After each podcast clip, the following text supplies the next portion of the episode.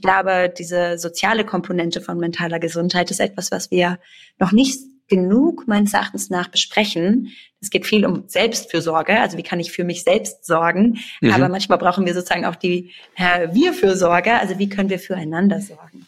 Ja, und da auch ein offenes Auge aufeinander zu haben und ähm, ja, in den Austausch zu gehen und sich auch verletzlicher zu zeigen und zu merken, okay, auch, auch die hat Angst.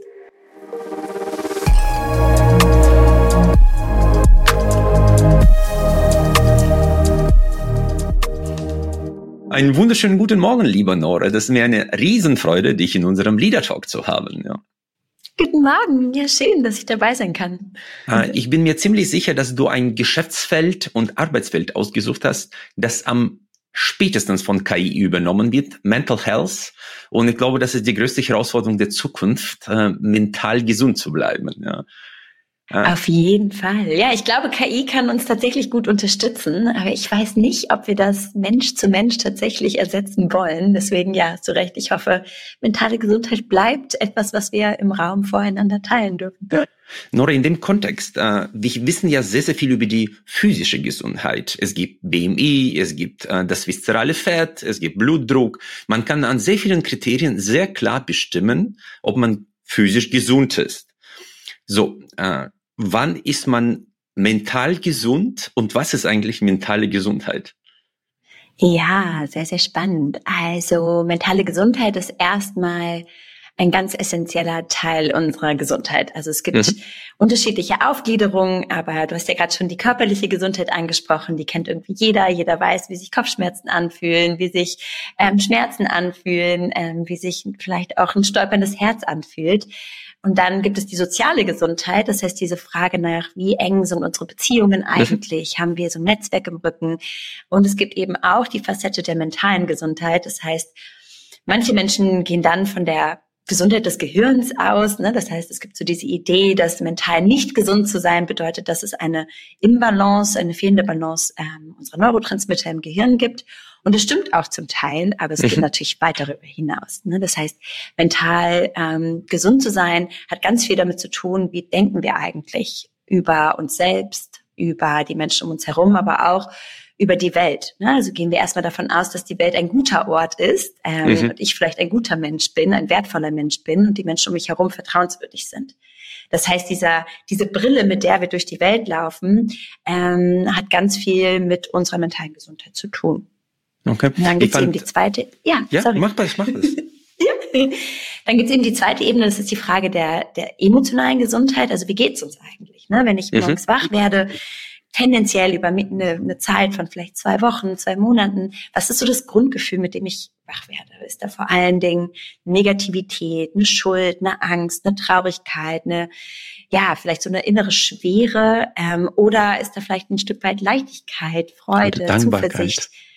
Ne, die ganz viel damit zu tun hat, ne, ob wir mental uns gesund fühlen oder eben mhm. nicht. Ähm, genau. Und so die, die dritte Komponente ist meistens das Verhalten. Also wie gehe ich durch die Welt? Habe ich das Gefühl, selbstwirksam zu sein, mitgestalten zu können, an mhm. etwas zu arbeiten, was größer ist als ich selbst? Also diese Frage nach Purpose, nach Sinn. Ähm, mhm. Habe ich das Gefühl, mir Ziele stecken zu können und mir zu vertrauen, dass ich das schaffe? Also bin ich lernfähig? Da habe ich die Energie, um lernen zu dürfen, um Dinge ausprobieren zu dürfen? Oder ne, schleppe ich mich so in den Job, krieche eigentlich auf dem Zahnfleisch? Eigentlich ist mir alles zu viel. Also so diese drei Ebenen, ähm, Gedanken, Gefühle und Verhalten sagen ganz viel darüber aus, wie mental gesund wir uns tatsächlich fühlen oder eben auch nicht.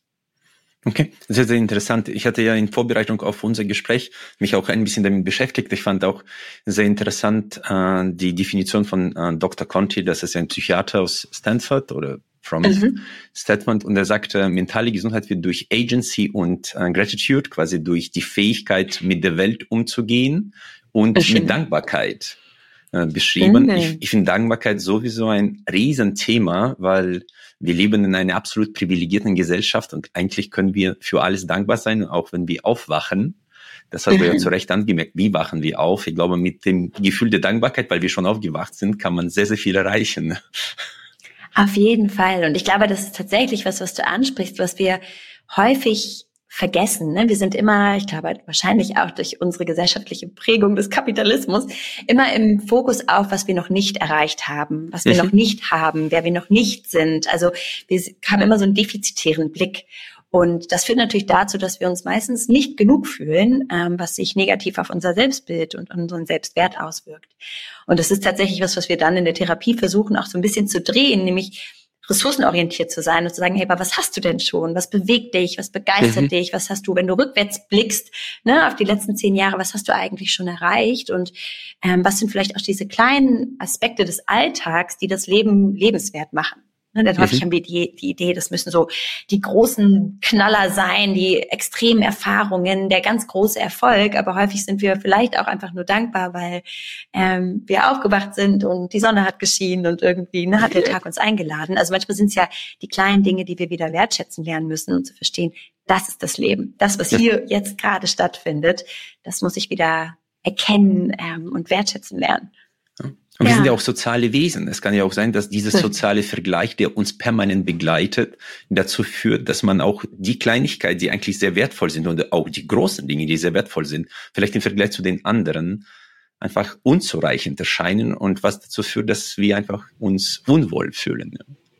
Total. Ich glaube, da sprichst du was ganz Wichtiges an. Ich nenne das gerne auch ähm, statt Selbstwertgefühl, also diese Idee, ne, wie wertvoll mhm. empfinde ich mich, streben viele von uns nach einem Fremdwertgefühl. Also was denken denn die anderen über mich? Ne? Mhm. Bin ich im Vergleich zu denen wertvoll? Bin ich erfolgreich? Bin ich liebenswert? Und auf der einen Seite ist sozialer Vergleich ganz menschlich ähm, und ganz wichtig auch für mhm. die Community, für, das, für die Zugehörigkeit, für die Gruppenbildung. Aber durch Instagram und Co. ist das natürlich extrem stark geworden, ne? dass wir ganz viel im Außen sind und ganz wenig im Innen erstmal schauen, okay, was möchte ich eigentlich, was ist mir wichtig mhm. ähm, und was habe ich eigentlich geleistet und beigetragen.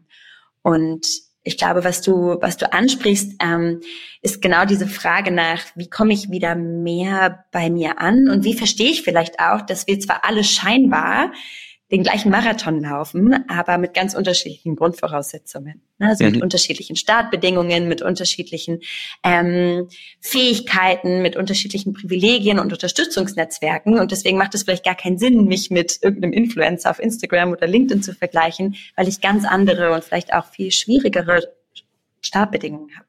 Das ja. heißt, wir laufen eigentlich alle unser eigenes Rennen. Ähm, und es ist schwer, rechts und links zu verstehen, was die anderen eigentlich ähm, ja als Kontext haben, um diese Leistungen zu bringen. Ja, für mich war immer das sehr einfach zu klären, zu sagen, das, was wir sehen, ist nicht das, was da drunter ist. Ja, das ist dieser Eisbergansatz. Wir sehen ja meistens nur äh, die Spitzen und wir versuchen auch nur die Spitzen wahrzunehmen, weil die besonders interessant sind. Man, und viele, was du mit Fremdwert äh, nennst, ich meine, für mich viele outsourcen äh, ihr Glück nach außen, ja, und hm. machen sich sozusagen von außen abhängig und das ist ja äußerst ungünstig, ja. Ja, ja, ich glaube, das ist total schön, was du sagst. Also diese Frage, was bedeutet denn eigentlich Zufriedenheit für mich oder ein mhm. lebenswertes Leben? Ne, und wir messen das sehr an Dingen, die man sehr gut messen kann, wie zum Beispiel mein Titel im Job oder mein Gehalt. Das ist eine tolle Zahl, die kann ich mir draufschreiben. Ich bin XY wert ähm, in Euro. Vielleicht die Anzahl der Follower oder die Anzahl der tollen Urlaube. Ne, das lässt sich eben sehr, sehr schnell greifen. Wohingegen Dinge wie weiß ich nicht, wie freundlich bin ich, wie hilfsbereit, wie empathisch, wie neugierig. Das sind Dinge, die lassen sich schwerer für, für uns greifen und damit vergessen wir das manchmal, welchen Impact wir eigentlich für andere haben im zwischenmenschlichen Raum, der gar nichts mit den harten Zahlen irgendwie zu tun hat. Also ähm, das ist ein ganz wichtiger Faktor, erstmal auch zu diskutieren, was bedeutet denn Erfolg eigentlich für dich? Mhm. Und zwar nicht nur im Job, sondern auch emotional, in deinen Beziehungen. Wann hast du das Gefühl, dass macht mich erfolgreich in Häkchen. Ja. Ähm, für mich war immer die Frage entscheidend, der, der eigene Selbstwert oder das eigene Selbstwertgefühl und die Frage, wie man dieses Gefühl stärkt. Weil ich mhm. glaube, das ist die Basis für alle äh, Säulen im Leben, ja, weil äh, jemand hat gesagt, wenn du ein sehr schwaches Selbstwertgefühl hast, das ist so, als ob du mit einer angezogenen Handbremse durchs Leben fährst, ja. Und äh, was ist dein Eindruck? Wie viel kann man Selbstwert trainieren wie viel ist das genetisch prädisponiert? Weil das hatte ja auch eine enorme Einflussnahme auf unser Sein. Ja. Hm. Ja, also ich glaube erstmal der erste Punkt, den du gerade auch schon angesprochen hattest, ist so ein bisschen, wie definiere ich Selbstwert oder meinen eigenen? Und du hast gesagt, hey, das ist doch wie so ein Eisberg. Ne? Mhm. Ich glaube, genau das ist das Problem. Wir vergleichen häufig unser Inneres mit dem Äußeren von anderen. Ja, also wir sehen bei den anderen, wie toll sie Dinge machen, wie toll sie die Präsentation gehalten haben, was die für eine schöne Partnerschaft haben ähm, und vergleichen das dann mit all den Dingen, die in uns nicht funktionieren, all den kritischen Gedanken, die wir haben und wundern uns, dass da eine Lücke entsteht. Also ich glaube, wenn es um Selbstwert trainieren in Häkchen geht, dann geht es erstmal darum festzustellen, ob ich das, was ich als wertig empfinde ähm, und im Außen wahrnehme, ob das realistisch und fair ist, mich damit zu vergleichen.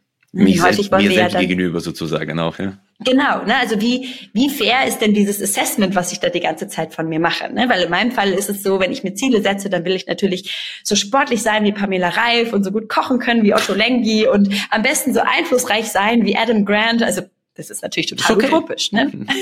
Wer weiß. Sehr schön. Warten wir ab. Aber wir suchen, Genau, ne, wir suchen uns halt immer so Vergleichsobjekte, die in ihrem einen ganz spezifischen Bereich besonders talentiert sind, besonders hart gearbeitet haben, besondere Fähigkeit haben, aber erwarten das dann von uns in allen Lebensbereichen. Ne? So, mhm. Das ist natürlich überhaupt nicht fair.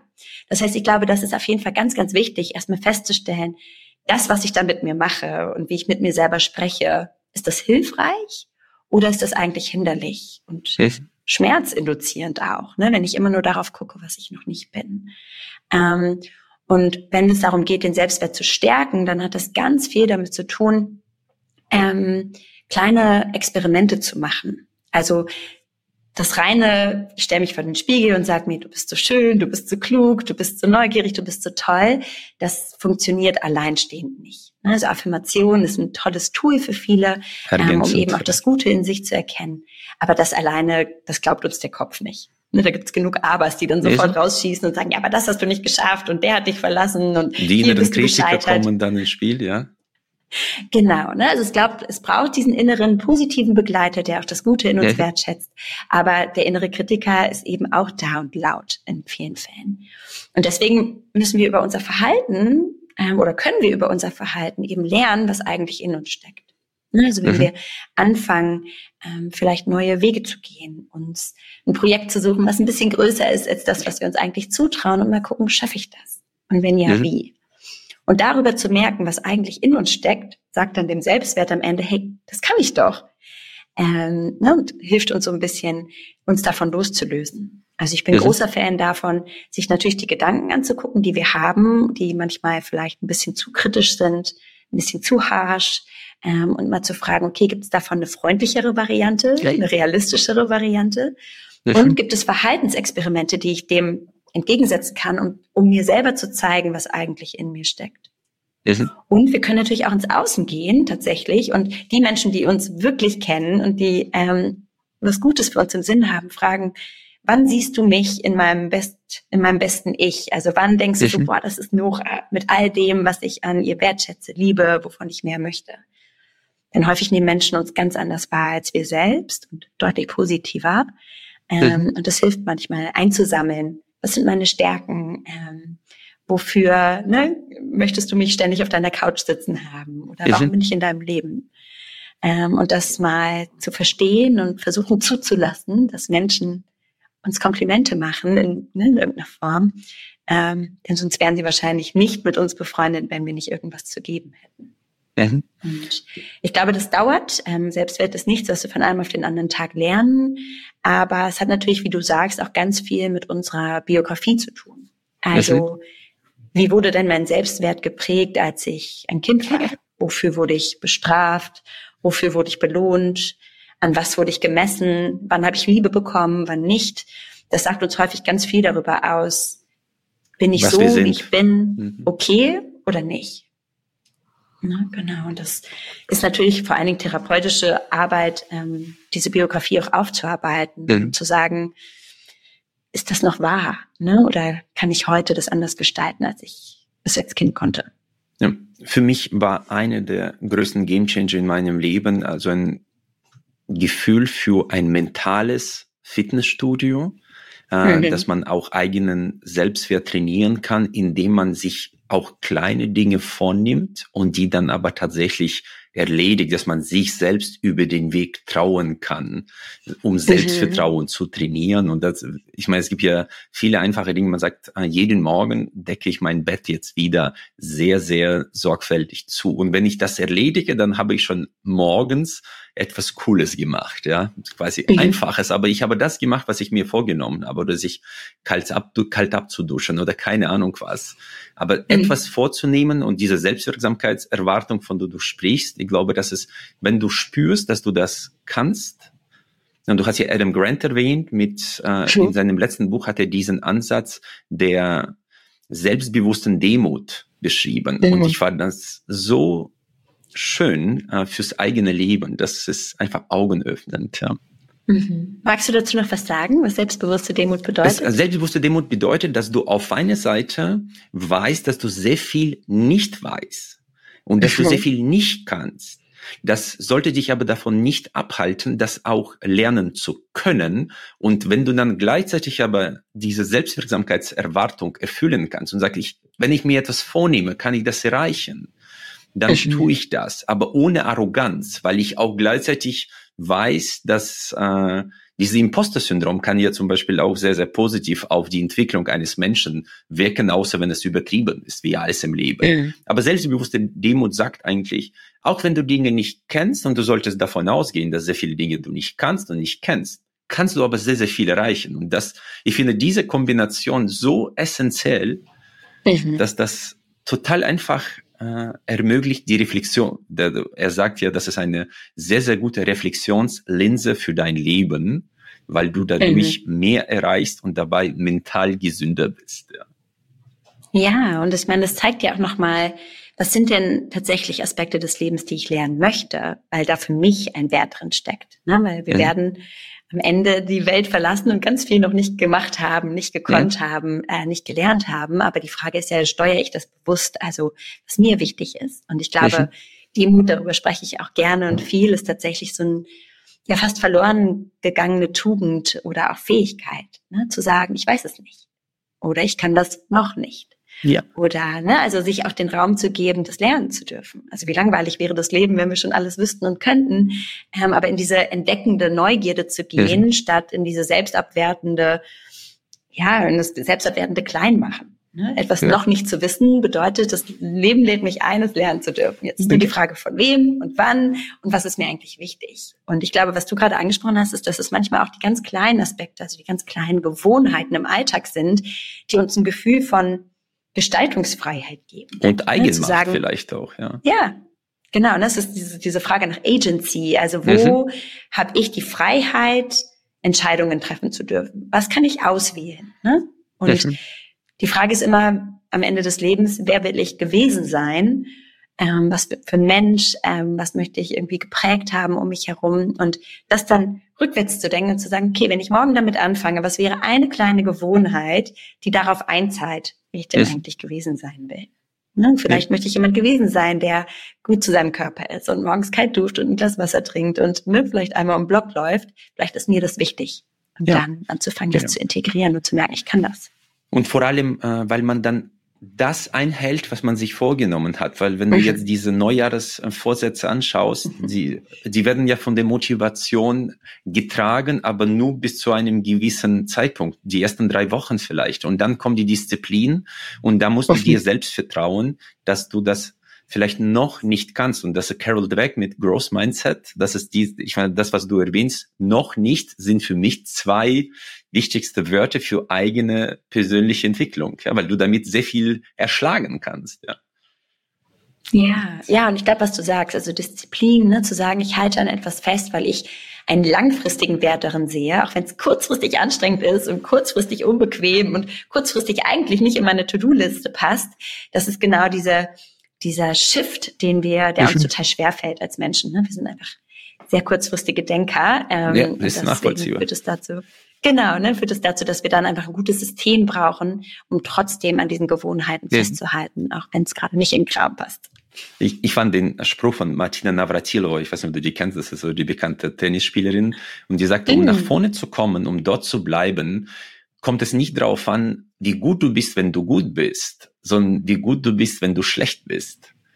Oh, und das ist, glaube diese, ich meine, das geht dann in die Richtung äh, Resilienz oder Antifragilität, äh, weil das ist, glaube ich, auch für heutige Zeit der multiplen Krisen und der vor allem der Unsicherheit, stellt sie dann am Ende sagen die Frage, wie komme ich mit dieser Unsicherheit zurecht und mit Ängsten äh, in der mhm. Zukunft und Vorwürfen mir selbst gegenüber aus der Vergangenheit, das, was du mit der Geschichte äh, mhm. erzählt hast. Und ähm, mir hat immer geholfen, die Frage nach eigenen Narrativen äh, mhm. zu stellen. Was ist eigentlich, was steht in dem eigenen Buch, das ich für mein Leben schreibe, sowohl auf dem Deckel wie auch in, in, inhaltlich, ja? Und was will ich da reinschreiben? Ja.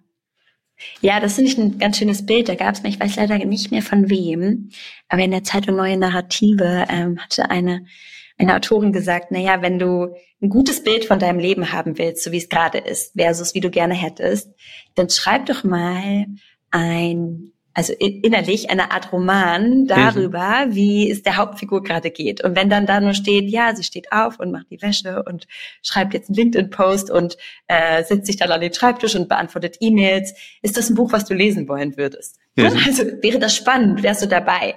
Oder braucht das Leben noch ein paar mehr Abenteuer, ein paar Unwegsamkeiten, ähm, Momente, wo du vielleicht einen deiner wilden Träume dann doch in die Realität holst. Ne? Ja. Ähm, also sich selbst als Protagonistin Schön. zu verstehen und zu gucken, wäre das eine Geschichte, die für mich lesenswert ist? Und wenn nein, ist das total in Ordnung. Dann ist nur die Frage, wie mache ich sie ein bisschen lesenswerter? Mhm. Ähm, ohne dass es unrealistisch wild werden muss, aber zu fragen, gibt es was, was meinem Leben fehlt, was ich heute schon integrieren kann? Ähm, denn das tatsächlich ist es ganz oft so, wenn ich in Workshops ähm, zum Thema Sinn arbeite, dass ich eben auch eine Frage stelle, so was, ähm, also was würdet ihr machen, wenn Angst keine Rolle spielen würde? Ja. Und es gibt unglaublich viele Menschen, die gerne eigene Cafés aufmachen wollen würden, die ihre Sachen packen wollen würden und um die Welt reisen, die mehr Musik machen wollen, also die eigentlich ganz viele Vorstellungen davon haben, was das Leben lebenswert macht. Aber dann gibt's halt immer die alltäglichen Abers, warum das jetzt nicht geht oder unrealistisch ist.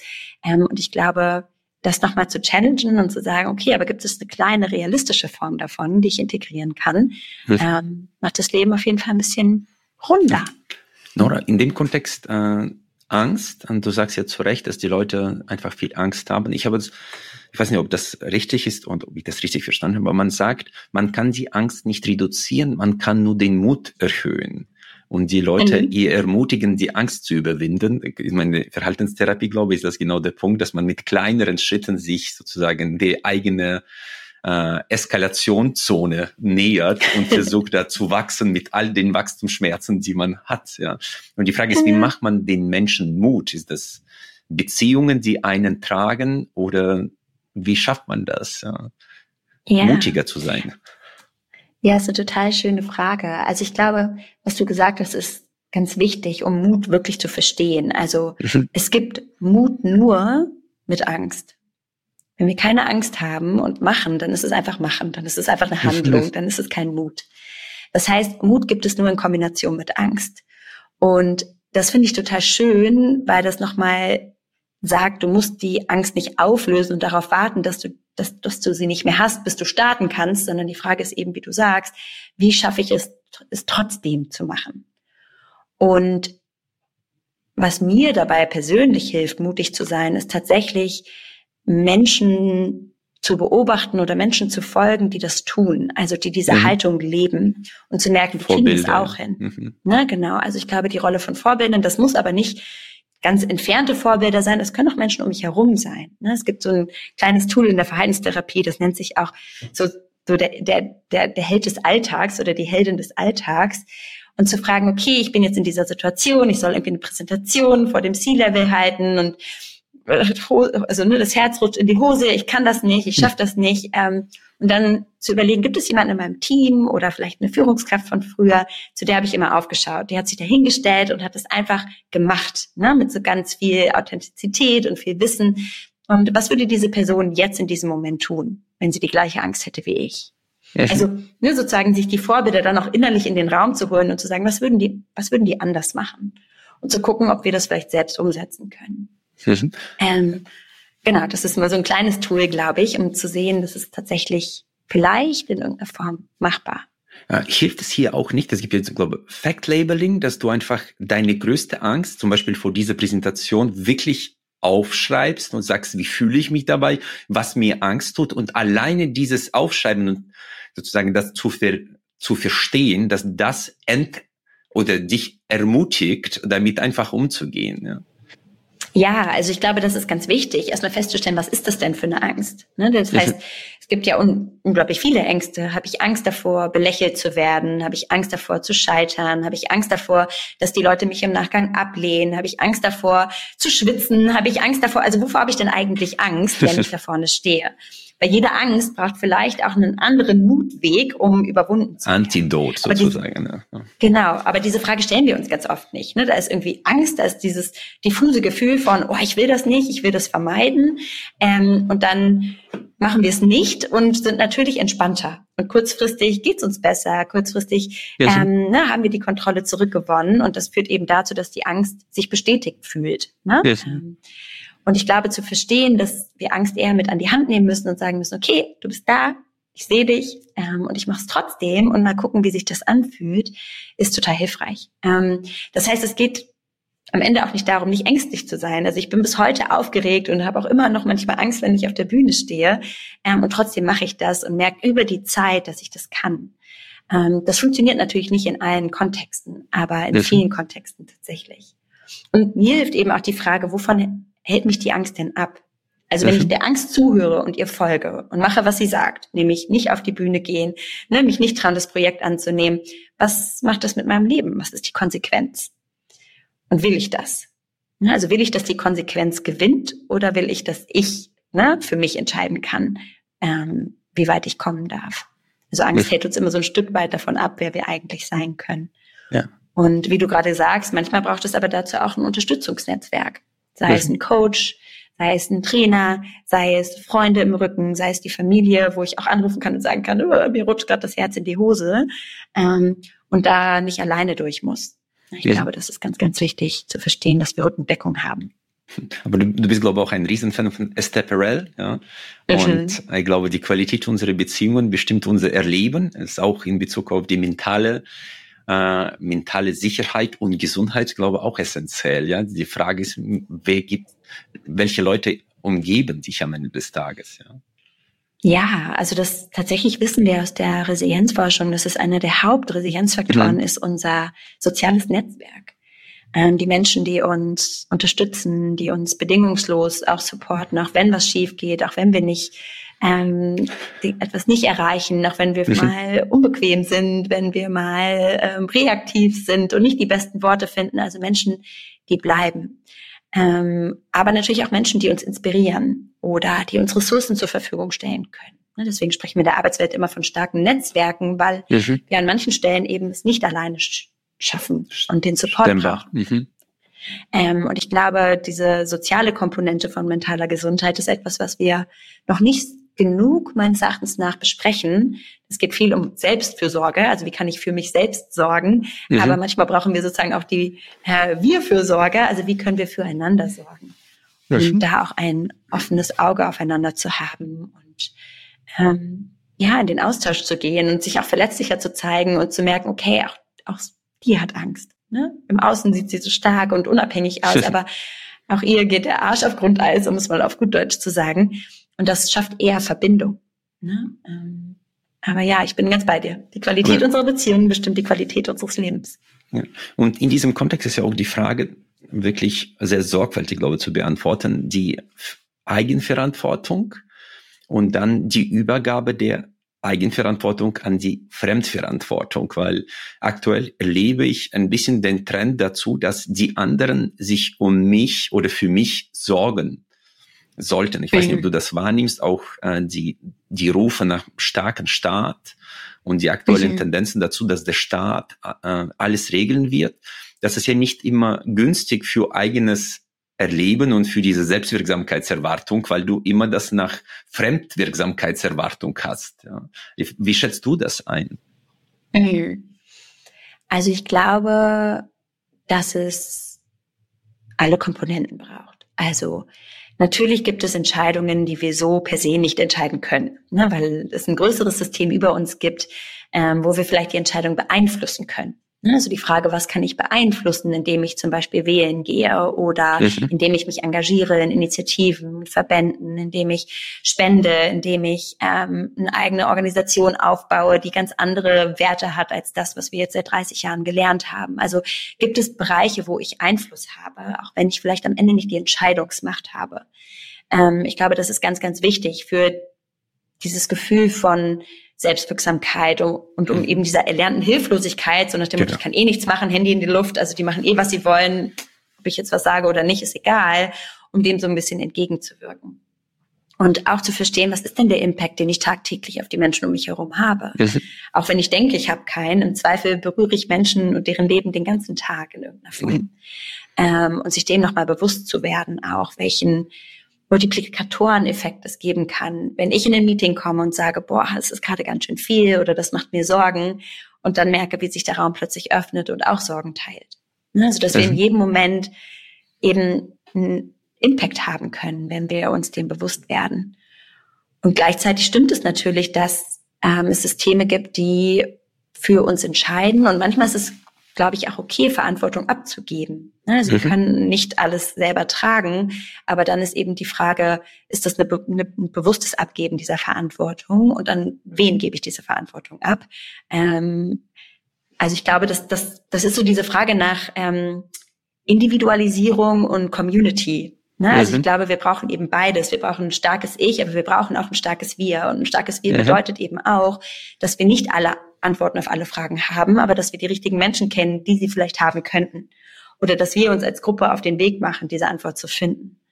Und ich glaube, das fehlt vielen von uns gerade. So dieses Gefühl von Verbundenheit, zu etwas dazugehören, eben diesen, diesen starken, diese starke Deckung im Rücken zu haben. Ähm, ja, und da zu schauen, wo können wir teilhaben und mitgestalten. Sollte Ihnen unser Podcast gefallen, bitten wir Sie darum, dass Sie uns abonnieren und uns vielleicht mit einer guten Bewertung unterstützen. Das hilft uns auch bei Algorithmen von Spotify und Apple. Ich bedanke mich herzlichst.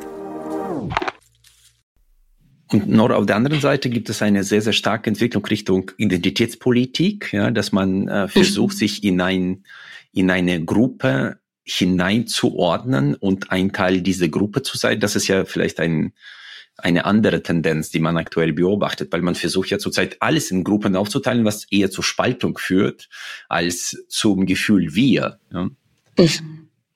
Ja, und ich glaube, das ist total wichtig, das historisch zu beobachten. Warum ist das denn so? Denn ich nehme das so wahr, dass diese ähm, Idee nach Identität vor allen Dingen daher rührt, dass es viele Identitäten gibt und gab, die so nicht sein durften. Ne? Also mhm. die bestraft worden sind, die diskriminiert worden sind, die äh, mit sehr viel Traumata ähm, heute leben. Und dann mhm. natürlich zu sagen, ne, nehmen wir jetzt zum Beispiel ähm, die LGTB, äh, LGBTQIA-Szene, ne, zu sagen, wenn ich mein ganzes Leben lang dafür diskriminiert wurde, wen ich liebe, Natürlich suche ich mir eine Gruppe, wo ich weiß, dass ich sicher bin, dass dies, diese Diskriminierung nicht geschieht, dass ich so genommen werde, wie ich bin und ähm, dass wir zusammenhalten. Also es ist vollkommen nachvollziehbar, ne, dass man nach Zusammenhalt sucht, weil man in meisten, in den vielen Fällen einfach der Ausgeschlossene, die Ausgeschlossene war. Aber natürlich, wenn wir unterschiedliche Identitätsgruppen haben und die Mauern immer höher bauen, was dadurch verloren geht, ist das gemeinsam an einem Strang ziehen und dieses, diese Idee der Menschlichkeit. Also, dass es am Ende darum geht, dass wir Menschen sind und dass wir gemeinsam eine Welt gestalten können, die für uns alle hoffentlich fair und sicher und gerecht ist. Ähm, aber durch diese Gruppenbildung auf ganz unterschiedlichen Ebenen fällt das natürlich total schwer, weil plötzlich haben wir so Lager, ich gegen die, ne? also wir gegen die anderen. Ähm, und es geht irgendwie plötzlich ums Gewinnen statt ums Gestalten. Und ja. ich glaube, das hilft uns nicht, egal ähm, um welche Identitätsgruppen es gibt. Ne? Wir müssen genau. eben weiterhin miteinander sprechen, ähm, um tatsächlich eine Welt zu gestalten, die lebenswert ist für alle. Ja, und das ist ja manchmal ideologisch geprägt. Und ich habe eins gelernt, dass wenn man glücklich sein möchte, sollte man nicht versuchen, Recht zu haben, sondern versuchen zu gewinnen oder glücklich äh, zu sein. Und beides geht selten. Und da merkt man, dass äh, bei einer Ideologie ist es ja ein Glaubenssatz und bei Glaube gibt es nicht äh, die, die Argumentation, es gibt nur der Glaube, dass ich Recht habe. Und das ist das, was wir aktuell erleben.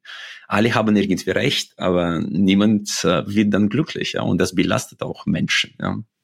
und spaltet ja. vielleicht sehr. Ja. ja, genau. Also spaltet es ist für uns natürlich einfacher, die Welt zu verstehen, wenn sie in Kategorien funktioniert. Ähm, und wenn es klassische Hierarchien gibt, ne? also wer ist theoretisch auf der sozialen Ebene mehr wert in Häkchen? Ähm, aber dass das natürlich die völlig falsche Betrachtungsweise ist, ähm, haben wir gesehen. Also sonst gäbe es ne, Fragen wie Kriege, wie Diskriminierung gäbe es nicht, wenn uns diese Kernmenschlichkeit bewusst wäre, dass wir eigentlich ja. alle ne, viel, deutlich weniger unterschiedlich sind, als wir, als wir glauben. Ähm, aber ich glaube, da hilft es eben auch, so diese diese kollektive Traumabrille aufzusetzen und zu sagen, was bewegt die Menschen denn, in diese Rolle zu schlüpfen und diese Meinung inne zu haben und dafür zu kämpfen. Und wenn wir uns diese Wunden aus der Vergangenheit angucken, dann ist es hoffentlich sehr gut nachvollziehbar, dass wir uns so an diese Identität klammern, ähm, weil es uns Sicherheit gibt und Zugehörigkeit.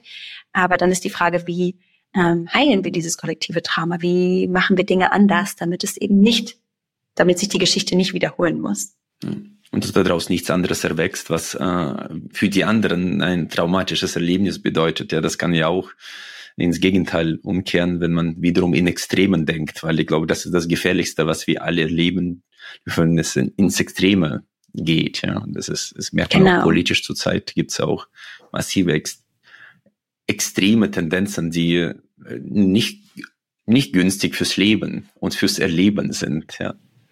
Ja, und ich glaube, da ne, braucht es so diese innere Haltung der Demut, also zu sagen, was weiß ich nicht über die Beweggründe des Gegenübers und diese Grundneugierde, ähm, da auch gemeinsam an Lösungen zu arbeiten. Aber das ist natürlich total schwer, wenn ich tief verletzt bin, wenn ich mich ne, zurückgeworfen fühle, wenn ich vielleicht mein ganzes Leben lang nicht die gleichen Privilegien genießen konnte. Mhm.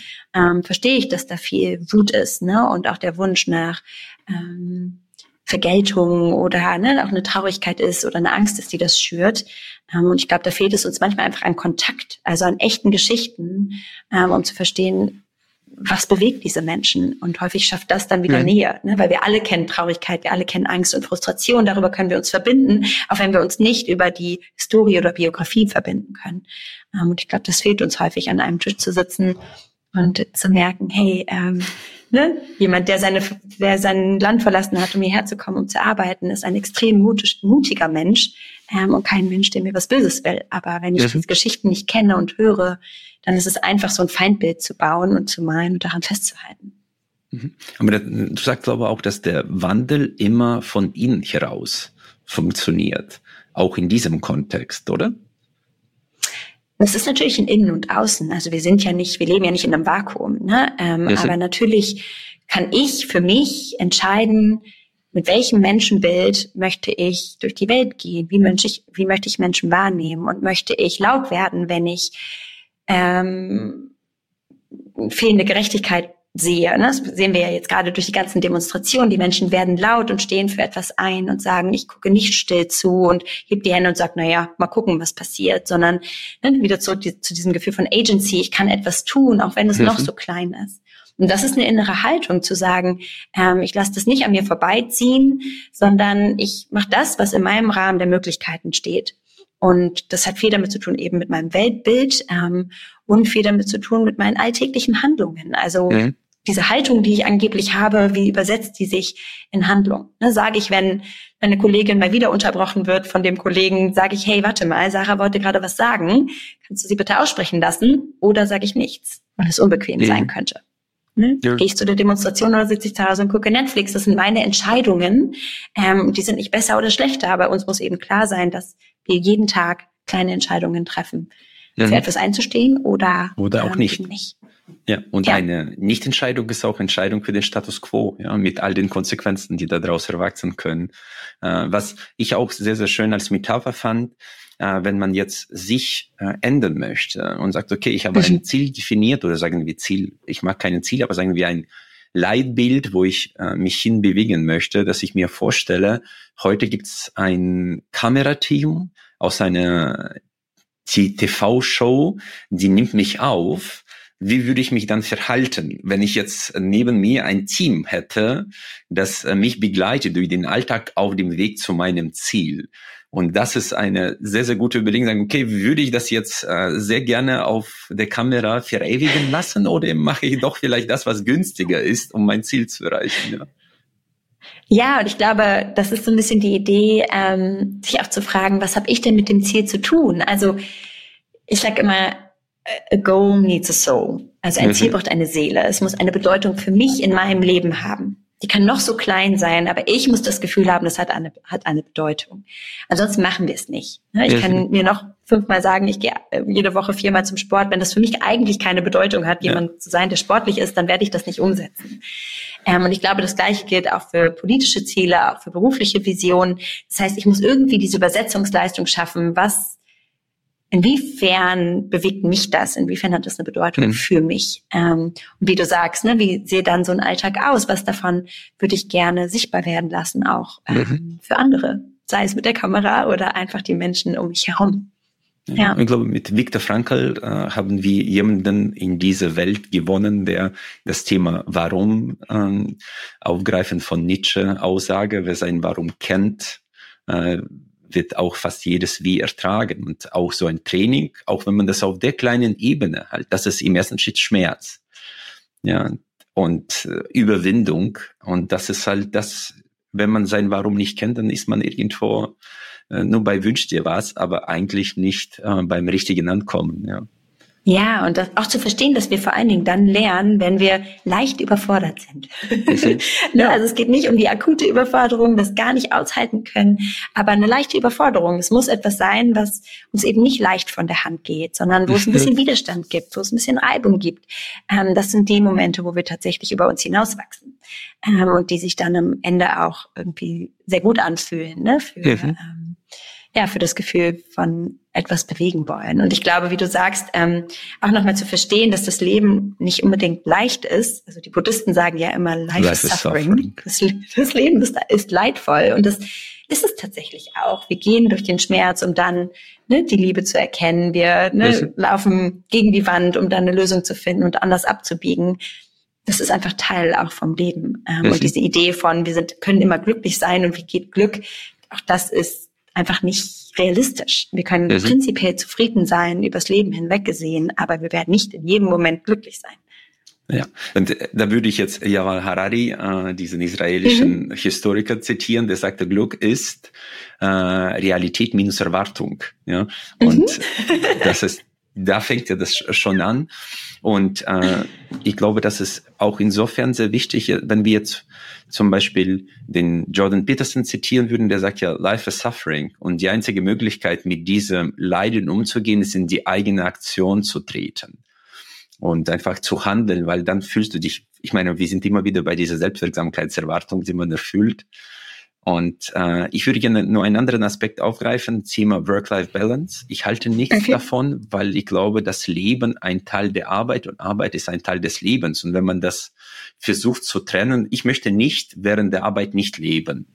Ich weiß nicht, wie du diesen Ansatz siehst. Ich glaube, da gibt es einfach ganz unterschiedliche und auch individuelle Definitionen. Ne? Für manche ist es ganz wichtig, Arbeit und Leben ganz stark zu trennen. Also sowohl ähm, wer sie sind in den Rollen, die sie leben, mhm. als auch wie sie damit umgehen. Ähm, und ich glaube, das ist auch in Ordnung. Ne? Also nicht jeder von uns muss irgendwie total sinnstiftend und total glücklich im Job sein. Ne? Für manche ist das einfach immer noch Erwerbsarbeit. Mittel. Ich verdiene da mein Geld. Mittel zum Zweck. Ne? Und mein Genau, mein Purpose ist, dass ich damit mein, meine Familie versorgen kann, dass ich damit ein Leben gestalten kann, was für mich eben schön ist und gut ist. Ähm, ich glaube aber, dass was mir immer wichtig ist, ist, dass wir verstehen, dass sich diese beiden Welten natürlich benetzen. Also wenn ich im Job ähm, zufrieden bin, wenn ich da gesund sein darf, wenn ich da was beitragen darf, wenn ich gestalten darf, dann wird das auch einen positiven Effekt auf mein Leben haben. Na, wenn wir einen schlechten Tag im Job hatten, uns gestritten haben, mal wieder übergangen worden sind bei den, beim nächsten Karriereschritt, kommen wir im Zweifel nach Hause und sind angespannt, frustriert, ähm, fühlen uns klein, wertlos und werden so natürlich dann auch in unser Familienleben gehen, ne, mit Frustration, mit vielleicht einer ähm, Dünnhäutigkeit, mit ähm, ja einfach einer Unzufriedenheit.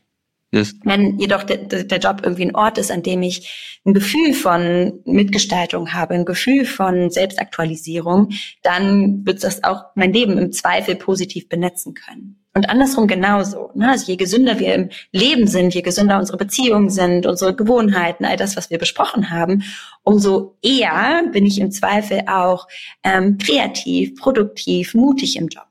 Ne? Mhm. Das heißt, zu verstehen, es ist eigentlich ein Work-Life-Cycle, also die beiden Dinge beeinflussen sich die ganze Zeit gegenseitig. Und deswegen ist es mir immer so wichtig, wenn wir über mentale Gesundheit sprechen, dass wir eben auch die Verantwortung in der Organisation verorten, weil diese Organisation sowohl das Privatleben prägt, als auch das Privatleben, ne? die mhm. Gesundheit mhm. der Organisation. Es ist ganz wichtig, dass wir auch da Verantwortung übernehmen und die Frage stellen, okay, wie bauen wir denn gesunde Rahmenbedingungen, damit ähm, ja unsere Leute, unser Team ihre bestmögliche Arbeit machen können und hoffentlich dann auch noch genug Zeit fürs Leben haben. Mhm. Also deswegen ja, braucht es in beiden Welten Skills, ähm, Wissen darüber, Aufklärung und äh, ja, einfach auch die Unterstützung vom System.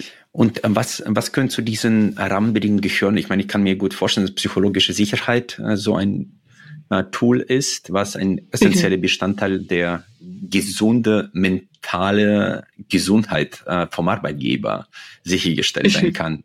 Wenn du diesen Aspekt aufgreifst, weiß nicht, ob jeder jetzt damit was anfangen kann, aber ich glaube, es ist essentiell äh, für ein Unternehmen.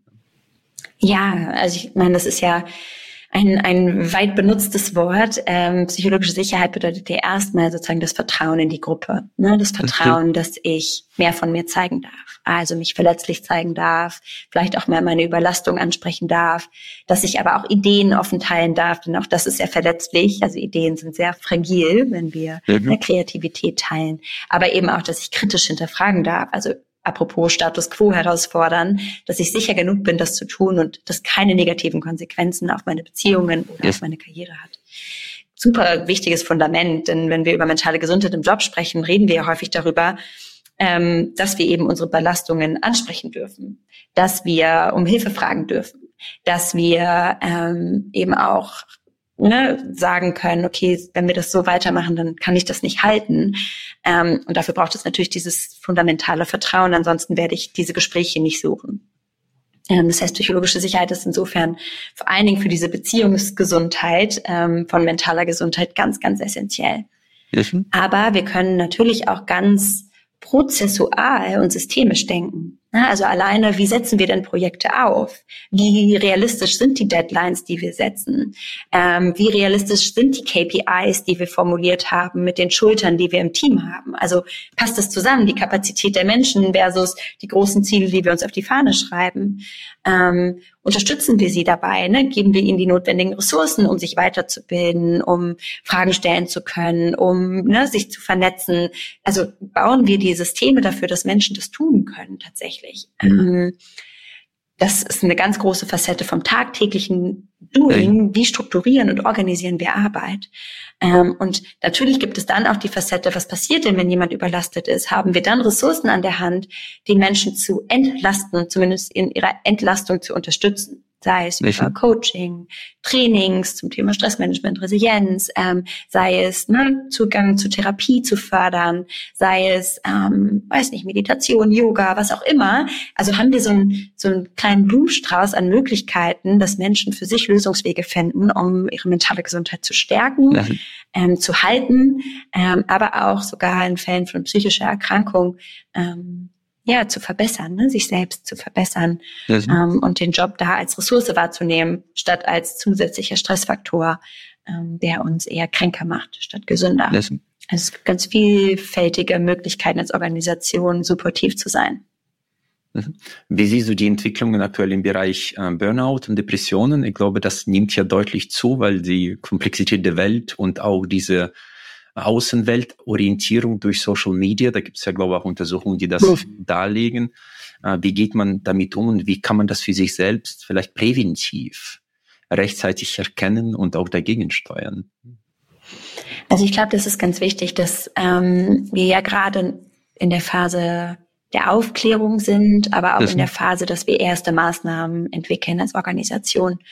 Ähm, und ich glaube, Aufklärung hat hier ein, ist ein ganz wichtiges Stichwort, nämlich was bedeutet denn Depression tatsächlich? Woran spüre ich das? Ähm, mhm. Was sind klassische Symptome, die mir sagen könnten, hey, so wie ich auf die Welt gucke, wie ich mich selbst sehe, wie ich mich fühle, das ist vielleicht nicht das, das Bestmögliche. Ne? Vielleicht ist das ähm, ja, deutlich belastet, belastender als bei anderen. Ähm, also erstmal diese Sprache dafür zu entwickeln, mhm. eine Feinfühligkeit zu entwickeln. Ähm, auch was sind denn Symptome, Anzeichen für Burnout? Ne? Vielleicht schlafe ich schlechter, vielleicht esse ich anders, vielleicht bin ich häufiger unkonzentriert oder traue mir eben nicht mehr so viel zu oder bin mhm. deutlich schneller gereizt. Also was sind denn so Anzeichen dafür, dass mein Stresssystem eigentlich schon überlastet ist? Ganz, ganz wichtig, dass wir das erkennen können. Und dann aber auch wissen, was dann? Ne? An wen wende ich mich? Was mache ich jetzt damit? Wie ähm, sorge ich für mich? Ähm, und ich glaube, da liegt eine Verantwortung natürlich bei jedem Einzelnen von uns. Also unsere mhm. Frühwarnhinweise zu kennen. Ne, bei mir sind es so simple Dinge wie ich antworte kein, beantworte keine WhatsApp-Nachrichten mehr. Ne? Ich okay. sage mehr Dinge ab, die mir eigentlich wichtig sind, wie irgendwie ne, das Abendessen mit einer Freundin oder der Sport. Also so Dinge, die mich eigentlich ausmachen, die fallen plötzlich hinten runter. Ähm, woran merke ich das denn? Das ist super wichtig, das zu, zu wissen. Ähm, aber dann natürlich auch vielleicht ein Team zu haben im Job oder eine Führungskraft, die das auch weiß und bemerken kann. Denn manchmal sind wir so in unserem Stresstunnel und so in dieser Problemlösesuche, um irgendwie über Wasser zu bleiben, dass wir gar nicht merken, wie wenig Energie in unserer Batterie eigentlich noch übrig ist. Und andere also, wissen das schon längst. Ne? Weil andere hören uns, wie wir schnaufend ins Meeting laufen, mit den Augen rollen, parallel tippen, uns nicht mehr konzentrieren können. Und wir selbst haben es noch gar nicht wahrgenommen. Das, das heißt, für mich ist das immer auch, auch da wieder dieses Innen und Außen. Ne? Was nehme ich im Innen wahr? Aber was darf mir das Außen auch rückspiegeln, damit ich früher erkenne, dass es Zeit ist für Regeneration, für Reflexion, für Selbstfürsorge. Aber da ist, glaube ich, ein Nein ein extrem wichtiges Wort, ja, weil mit jedem Nein beginnt so eine Entstressung und auch vielleicht eine richtige Priorisierung. Und wenn ich jetzt bei dir das rausgehört habe, dann bist du auch nicht perfekt, obwohl du dieses äh, Gebiet beherrschst. Das macht vielleicht auch den anderen Mut, weil wenn ein absoluter Profi manchmal trotzdem damit zu kämpfen hat, dann ist das normaler Zustand für auch Normalsterbliche, oder Nora? Auf jeden Fall. Auch Therapeutinnen sind sehr fehlbar. Ich sitze manchmal vor PatientInnen oder vor allen Dingen in der Vergangenheit und dachte so, okay, wie hast du das jetzt hingekriegt? Auf einmal ähm, funktioniert das gut und du sorgst für dich und hast nicht mehr ne, so die Angst irgendwie bewältigt. Wie hast du das denn nochmal gemacht? Ähm, weil das natürlich für sich selbst auch total schwierig ist. Und ähm, ich sag immer, Teachers teach what they need the most. Also Lehrer lehren, was sie am meisten brauchen. Ähm, und darüber entsteht und dann. Paartherapeuten so, sind auch nicht immer glücklich in den eigenen äh, Ehen, ja? Okay. Die streiten sich auch, die haben sich im Zweifel auch schon mal getrennt. Es ist natürlich ganz menschlich und normal. Also wir haben überhaupt gar keinen Anspruch an Perfektion und ähm, das Leben ist auch zu wandelbar, als dass wir einmal unsere Strategien formulieren und das können wir dann bis zum Ende des Jahres, äh, das Ende des Lebens durchsetzen und perfektionieren. So funktioniert das Leben nicht nicht, sondern immer dann, wenn wir glauben, wir haben es verstanden, dann ändert sich irgendwas. Ähm, das heißt, auch da braucht es diese selbstbewusste Demut. Ich darf lernen und ich darf ähm, scheitern. Das gehört dazu. Ähm, genau. Und ich bin auch also ein recovering Workaholic. Ich arbeite zu viel. Ähm, ich schaff's nicht immer zum Sport zu gehen, obwohl ich möchte. Ich äh, esse gerne Schokolade und Pommes. Also natürlich ähm, bin ich auch nur Mensch und so geht's den meisten da draußen oder fast allen. Ich kenne niemanden. Und das ist gut so. Genau, der diese, der diese Aspekte im Leben nicht kennt. Und das ist auch ganz wichtig. Also auch in der Therapie ist es ganz wichtig, von Mensch zu Mensch zu sprechen und nicht von ne, erhabenem Guru zu ne, ähm, Mensch, sondern tatsächlich diese Augenhöhe. Das Denn das verbindet und das schafft tatsächlich auch den Mut, hey, auch ich kann das schaffen. Ähm, ganz wichtig, dass wir darüber sprechen. Du hast jetzt auch Sport äh, erwähnt, Ernährung erwähnt. Es gibt ja auch äh, die Diskussion, dass eine mentale Gesundheit ohne physische Gesundheit nicht äh, entstehen kann und dass ich meine, zu der physische und mentale Gesundheit gehören so Säulen wie Schlaf, äh, Ernährung, Bewegung, äh, Sonne, ja, mhm. Sonnenbeziehungen und dann die Stresssteuerung. Ja, das ist so. Ja, wie siehst du das? Zum Beispiel Schlaf. Ich glaube, ich meine, eine einfache Frage. Was passiert, wenn du so aufgedreht bist, dass du um vier Uhr nachts aufwachst und mit deinem inneren Kritiker beginnst jetzt äh, die Sorgen der Welt zu teilen, ja? Und äh, hast du da einen Ansatz, wie man da, was man dem sagt, ja? Und wieder einschläft? Mhm. Also ich glaube, es ist ganz wichtig, erstmal festzustellen, wenn Schlaf ein Problem wird, ähm, dann ist das ja eine unserer größten Regenerationsquellen. Ne? Da, wo der Körper sich selbst heilt, wieder auf Null setzt, ähm, verarbeitet, versteht, integriert. Das heißt, wenn Schlaf hinten runterfällt, dann heißt es, dass im Alltag ganz wenig bewältigt werden kann. Also dass zu viel passiert, was ich nicht integriert bekomme. Und deswegen muss ich das dann nachts machen. Ne? Und zwar wach liege ich im Bett und äh, grübel und mache mir Sorgen und versuche irgendwie Lösungen zu finden. Das heißt, es ist ganz, ganz wichtig, dass das erstmal ein Hinweis ist, ähm, dass der Alltag zu voll ist, um das zu bewältigen. Ähm, wenn wir nachts wach werden, ist es ganz wichtig, dass wir uns nicht zwingen, wieder einschlafen zu müssen. Also diese Idee, ja, ich muss jetzt schlafen, ich habe nur noch zwei Stunden, dann muss ich eh aufstehen. Ne? Ähm, dieser Druck macht es nicht besser, das kennen wir alle. Spätestens davon, wenn wir einen frühen Flug kriegen müssen und eigentlich schlafen wollen, aber fünfmal aufwachen, um auf die Uhr zu gucken, damit wir auch nicht verschlafen. Sondern dass es auch okay sein darf, jetzt nicht zu schlafen.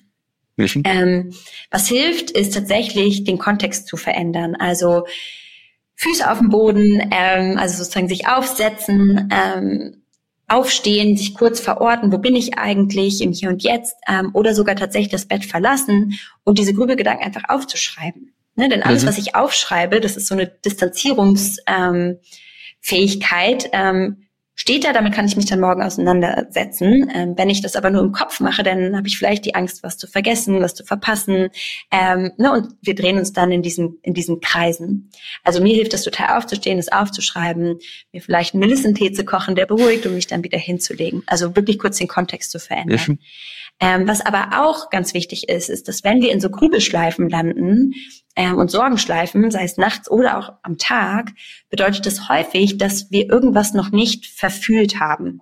Dazu schreibe ich, glaube ich, nächste oder diese Woche auf LinkedIn. Also die Idee von Overthinking is mhm. Underfeeling. Wow. Ja, also wenn wir nicht fühlen, dann denken wir. Okay. Und zu verstehen, dass unter diesen Gedanken Gefühle stecken, die wir noch nicht angeguckt haben, sei es eben eine Angst, sei es eine Frustration, sei es ähm, ne, vielleicht eine Enttäuschung, eine Eifersucht, ähm, zu verstehen, ich muss diesem Gefühl auch Raum geben, gefühlt zu werden. Und dann kann ich wirklich nach Lösungen suchen. Ähm, verkürzt zumindest die Gröbezeit ein bisschen. Ähm, denn meistens ist es ja so, wenn wir grübeln oder uns Sorgen machen, dass wir zwar das Gefühl haben, wir würden Lösungen generieren, aber eigentlich über, ne, nimmt das überhand mhm. und wir kommen nicht so richtig vorwärts. Ähm, und das ist ganz wichtig, dann ins Fühlen zu kommen und zu fragen, okay, was, wenn ich das gefühlt habe, was ist jetzt eine kleine Handlung, die ich machen kann, um so ein bisschen Gefühl von Lösung zu haben. Denke jetzt an, an das Zitat von William Shakespeare, der sagte, der Kummer, der nicht spricht, nagt leise an dem Herzen, bis das bricht. Ja? Oh. ja. Das passt dazu. Und ich glaube, äh, dass es diese Verletzlichkeit, äh, dass es die psychologische Sicherheit, die bezieht sich ja nicht nur auf die, auf den Arbeitsplatz, sondern auch äh, auf zum Beispiel stark als Mann zu sein und über eigene Gefühle nicht äh, sprechen zu dürfen, weil das ein Zeichen der Schwäche ist. Ich habe ja mit einem mhm. Männerpsychologe gesprochen, mit Björn Süfke, sagt, dass das größte Problem der Männer ist der Zugang zu eigenen Gefühlen und vor allem die mhm. Äußerung von diesen Gefühlen nach außen. Ja, auf jeden Fall. Das ist so das Bild des starken Mannes. Ähm, führt tatsächlich auch zu ganz viel Einsamkeit unter Männern. Ne? Also weil Männer reden da nicht nur im Job nicht darüber, sondern auch mit Freundinnen nicht drüber, oft auch mit Partnern nicht drüber. Ähm, ein Grund dafür ist aber auch, dass sie gar kein Wissen darüber haben, was sie eigentlich fühlen. Also häufig eine Wut, eine Frustration fühlen, aber ne, so diese vielleicht noch verletzlicheren Emotionen wie Traurigkeit, eben Einsamkeit, ähm, Neid gar nicht so sehr benennen können. Und tatsächlich sieht man das auch in ähm, der Zahl an Menschen, die in Therapie landen, dass Männer genauso häufig unter psychischen Erkrankungen leiden, aber deutlich weniger ähm, in Therapie landen, also um Hilfe fragen. Und deswegen sind zum Beispiel auch Suizidraten natürlich deutlich höher, weil sie dann versuchen, das irgendwie mit sich selbst auszumachen. Hm. Und, und die sind konsequenter bei einem Suizid als Frauen. Ja, genau, wenn sie es schon halt machen, dann, dann machen es richtig, ja. Genau, genau. Die nehmen einfach tödlichere Maßnahmen, ne? Mhm. Also andere, die nutzen andere Wege. Genau. Und ich glaube, das ist total wichtig zu verstehen, dass wir diese Entstigmatisierung, die wir ja gerade versuchen, über Aufklärungsarbeit zu leisten, dass die auch Schön. Männer sehr, sehr adressieren muss, ähm, mhm. weil es eben eine sehr verletzliche Gruppe ist. ähm, die eben noch so Bilder nachhascht, ähm, die von Stärke sprechen. Aber dieses Bild von Stärke hat eben nicht das Wort Verletzlichkeit mit drin. Und für mich ne, ist Verletzlichkeit extrem stark, ähm, mhm. weil wir damit sagen, ich schaffe es nicht alleine.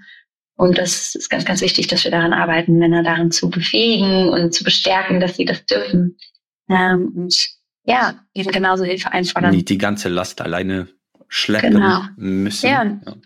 Ich bin ja. sehr gespannt, aber ich glaube, dass aktuell die Entwicklung eindeutig in die richtige Richtung geht und dass äh, die Männer jetzt deutlich mehr darüber reden. Das, das fällt schon auf.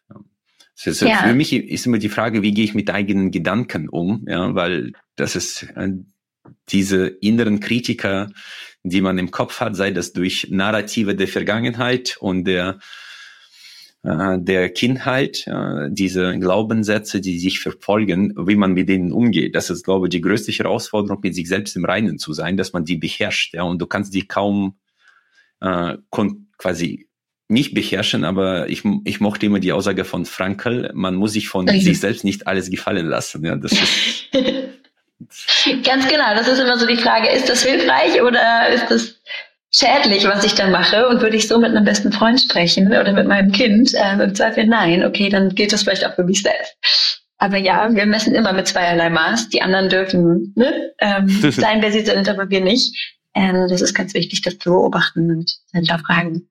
Ja. Sehr schön, Nora. Ich würde gerne dir zum Abschluss wie allen Gästen yeah. drei Fragen stellen. Die erste Frage ist, äh, Gibt es ein Buch, das dein Leben in gewisser Art und Weise geprägt hat oder massiv beeinflusst hat? Oh, da gibt's einige. Ähm, also eins ist auf jeden Fall No Earth. Ähm, jetzt überlege ich gerade, ich gerade nicht auf den Namen. Da geht es um das Hinterfragen von sich, ähm, okay. anderen und der Welt. Ähm, genau, ähm, müsste ich jetzt mal kurz googeln. Jetzt habe ich gerade einen Blackout, ähm, von wem das, von wem das ist. Ähm, Wir können das nach, nachliefern. Ah, Eckhart Tolle, genau, natürlich, Eckhart Tolle. Ähm, okay. New Earth ähm, okay. hat auch ganz viel mit Sinn, Sinnstiftung zu tun. Und Achtsamkeit. Ja. Ähm, genau.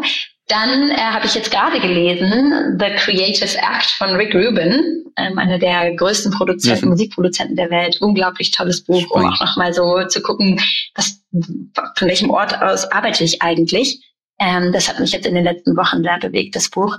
Aber ähm, ja, und alle Bücher von Esther Perel, wenn es um Beziehungen ja. geht. Er hat nur zwei geschrieben, das schafft man. genau. alles klar. Ja. Nora, die zweite Frage ist, was würdest du mit all deiner Lebenserfahrung bis jetzt deine 20-jährige Nora empfehlen? Ein Ratschlag, den du ihr gerne geben würdest, damit sie diesen auch verinnerlicht? Ja, also ich glaube genau das, worüber wir vorhin gesprochen haben, ähm, die Frage von Selbstwert und Fremdwert, zu sagen, ähm, weniger darüber nachzudenken, was andere über dich denken ähm, und mir zuzutrauen, meinen eigenen Weg zu gehen. Ich habe das auch sehr spät gemacht und war sehr selbstkritisch. Ähm, das hat sich aber zum Glück mit dem Alter ein bisschen verwachsen. ja. Aber zu denken, ja, ich habe dieses eine Leben und ich ähm, hau jetzt auf den Punkt und das ist auch okay so. Das würde ich mir wahrscheinlich sagen. Ja. Okay. In diesem ein Leben, was ist der Sinn des Lebens für dich? Ähm, für mich geht es tatsächlich darum, ähm, ein wirklich lebenswertes Leben zu gestalten. Also ich möchte später zurückgucken und sagen, what a ride. es war hart und ne, vielleicht habe ich auch ein paar blaue Flecken, aber es war es auf jeden Fall wert. Ähm, ist das, was ich gerne gestalten würde, nicht nur für mich, sondern auch andere unterstützen würde, das zu tun. Und für mich hat es eben viel mit der Frage nach Gesundheit und Selbstwirksamkeit zu tun. Nein. Liebe Nora, vielen herzlichen Dank. Ich bin mir ziemlich sicher, dass unsere Zuhörer auf jeden Fall einige Impulse mitnehmen werden. Ich danke dir herzlichst für diese Offenheit und Klarheit der Gedanken. Das ist auch keine Selbstverständlichkeit. Danke dir. Ja, danke für die spannenden Fragen in alle Richtungen. danke dir.